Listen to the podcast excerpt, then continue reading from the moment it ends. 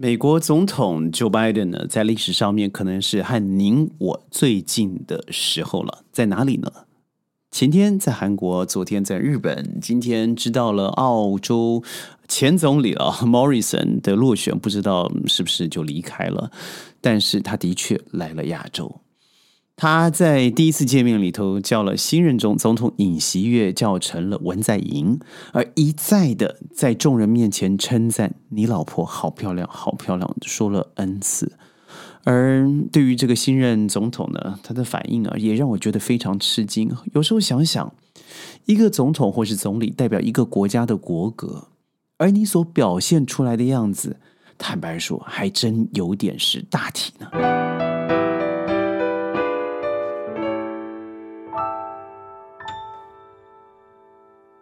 欢迎各位加入今天的宣讲会。我记得啊，在我研究所的时候修了这个几堂课，其中有一个是政治心理学。呃，我的教授啊，他是一个俄罗斯的美国籍人，他告诉我，美国有一种病啊，往往传给亚裔人士。什么病呢？叫做美国至上症候群。也就是只要是美国给的东西，不论是坏掉的食物啦，或是好吃的上品啦，你都觉得只要有“美国”两个字的认证，一切就是好的。曾几何时啊，我们也觉得说好像日本货是不错的，但你现在看到冷气，以前你或许还会在。日本上的大金、大金、大金了啊，或是 Hitachi 日立了，或是 Sharp 夏普了等等，你去购买。但现在的韩国品牌、中国内地的品牌，那真的是才是进入我们家庭的每个角落。那日本今日为何呢？美国不论它是走上坡走下坡，今天我们谈的不是经济角度来看待它。而是以政治学的角度来看，那是不是这个呃美国至上的这种心理自卑状态，真的上了这个温在寅先生的心里头呢？在过去啊，这么多的总统就职，然后总统和总统之间。国家领导人的国事访问，我从来没见过一个。当美国总统拜访韩国的时候，感觉是水乳交融啊，彼此之间好像是爷爷看到了孙子，而这个孙子就真的要大大声叫爷爷、爸爸，孩子认你来了呀！搞什么嘛？我们都知道，他的确是非常亲美，而且以美国马首是瞻。而这个尹锡悦呢，看看他过去的从政经历，嗯，都是在检查，就是检查系统里头出来的。但您还真别说啊，在韩国这个系统里头，检察总长他的确就像是呃与黑道、白道交手，政治人物、经济、文化、教育上面都会涉足的一个角色。所以您或许看到很多连续剧，但更多的是这个人他曾经把前两任。呃，李明博嘛，哦，还有现在要大赦的前任女总统呢，这放了这个关了进去，最近要放了出来，这也是文在寅最后来的回马枪。当然，我认为这是聪明之举，这是后话了。而尹锡悦把这两位送了进去以后，那声名大噪了。他的确在过去的一些历练里头，还是比较偏在这个检察系统里头的。而他对于美国的这种崇拜喜欢哦，我觉得甚至已经到了上瘾的地步了。所以这次，当 Joe Biden 飞来专程飞过来，不要忘了啊，上两个礼拜前才招了东盟十国有八国赴会的国这个这个经济啊论坛啊，在华盛顿举办的，对于这个东盟国家不但漠视，而且慷慨，这是上下夸胡的啊，捐赠了一点五亿美元给十国去分。呃，我要做个 P.S. 那什么呢？就是目前美国对于俄乌战争所提供的金钱经济援助上面，包含它的这个武器，是一点二兆美金，而昨天。拜登大笔一挥，又批了四百亿美金，但我认为那是一个分手费了，就是善后费，就是我今天到此为止，我拿到的该拿到了啊，从此啊，你好好照顾自己。虽然嗯，Zelensky 他又在这个网络上面大标的说我们不够啊，我们一个月要五十亿美金，但我真想你有没有看看你自己什么样子呢？这是后话。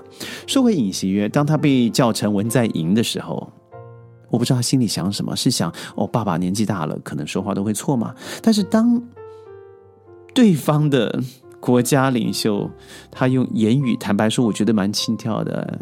你的太太好漂亮，英文翻译也就是如此而已。那。当然，我们都知道，有说到太太的话，就会说到在竞选之前嘛，说这个整形门他是整形出来。我个人认为又如何，他喜欢有什么不可以啊？只是他的孩子和他长相的确有很大的差异。他到了这里来了，我认为不但是做一个政治秀，他看了三星嘛，但。很多人认为三星是赚大钱哦，但你去看它整个产权结构，三星电子是最赚钱的一个部分，而整个三星集团三星，它有八十多个子公司，就是关系企业。而在我说最赚钱的，也就是赚百分之九十那个部分的三星电子里头，有百分之五十五以上的特别股，它是由美国相关的投资企业或是投资银行所拥有的。也就是说，它最赚钱的部分。几乎都给美国的这些投资者，也就是美国持有人拿去了。他赚的越多，对于美国越有利。所以你说三星是一个单纯的韩国公司、韩国企业吗？那还真不是。如果你有兴趣的话，可以到我另外一个频道好好看一看，我们怎么谈三星的。他这次来，我认为最重要的是宣布了这一个印度太平洋经济框架。Indo-Pacific Economy Economic Framework，呃，简称 IPEF，这里面包含了十三个印太地区的国家。它是在二零二二年五月二十三号，日本东京正式签签署的这个经济合作的机制。但是坦白说，我怎么查我也查不到这个经济合作真正内容啊，它的意义在于哪里哦？尤其是非常实质的。这个东西我应该说要回到之前的奥巴马政府啊，他所提起的 TPP，而在 Trump 政府的时候推掉了，就是不再参与了。而现在不是又在提了 CPTPP 吗？但是因为现在中国所主持的这个 RCEP，我们都知道，今年二零二二年一月一号已经开始正式生效了。这什么都有，每个国家差不多，但就少了。美国，于是我认为这个 IPEF 更有可能的就是要取代这一个，嗯，RCEP 也好，或是还没有完成开始继续的这个呃 CPTPP 的一个缺乏中间的一个可能的弥补重要的一个框架，所以它里面所提到的成员国，美国、日本、韩国、呃，澳呃澳大利亚，或是新西兰、印度、新加坡、马来西亚、印尼、泰国、越南、菲律宾、文莱等等。我非常怀疑啊，第一个是印度，在印度在这四个框架里头，对他都没有利啊。他到底参与目的是什么？虽然我们现在没有看到他正式签署，他会不会？我存疑。而在这里头，我也怀疑。譬如说新加坡，好了，我们知道两次的莫特会议到了美国去的，第一次是呃二月二十七号拜登邀选的呃邀请。东盟十国参与到最后三月二十八号，只有一国，也就是新加坡非常给脸，到了美国去。而新加坡在上两个礼拜前又去了，李显龙先生又去了第二次。我不知道他为什么要那么给脸哦。但是对于新加坡来说，好了，因为新加坡本身对于。整个亚太地区是非常推崇共存共荣的，尤其对于中国关系的话，他是绝对不会认为他必须要与中国抗衡，因为我们看到整个亚洲，因为中国都是真的均衡往上快速发展的。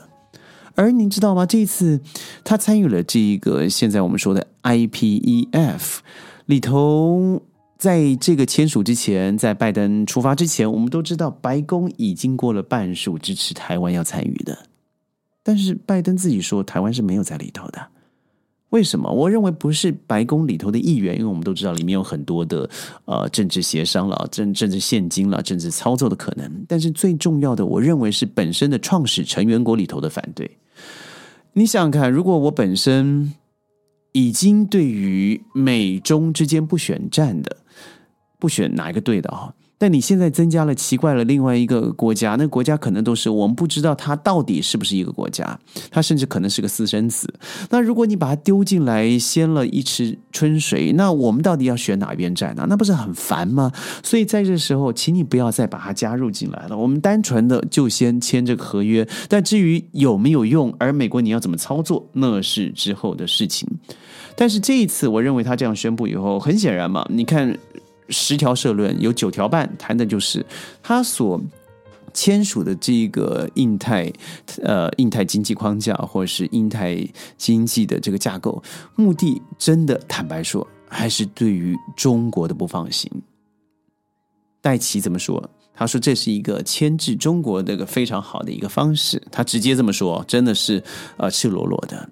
而对于 Joe Biden 他自己也说了嘛，这由十三个创始成员国所组成的一个团体，它会占全球 GDP 的百分之四十。也就是说，当我们可以好好使用它的时候呢，它就会和 RCEP 整个做了一个牵制的动作。而中国大陆在 RCEP 里头，它是占有主导地位的。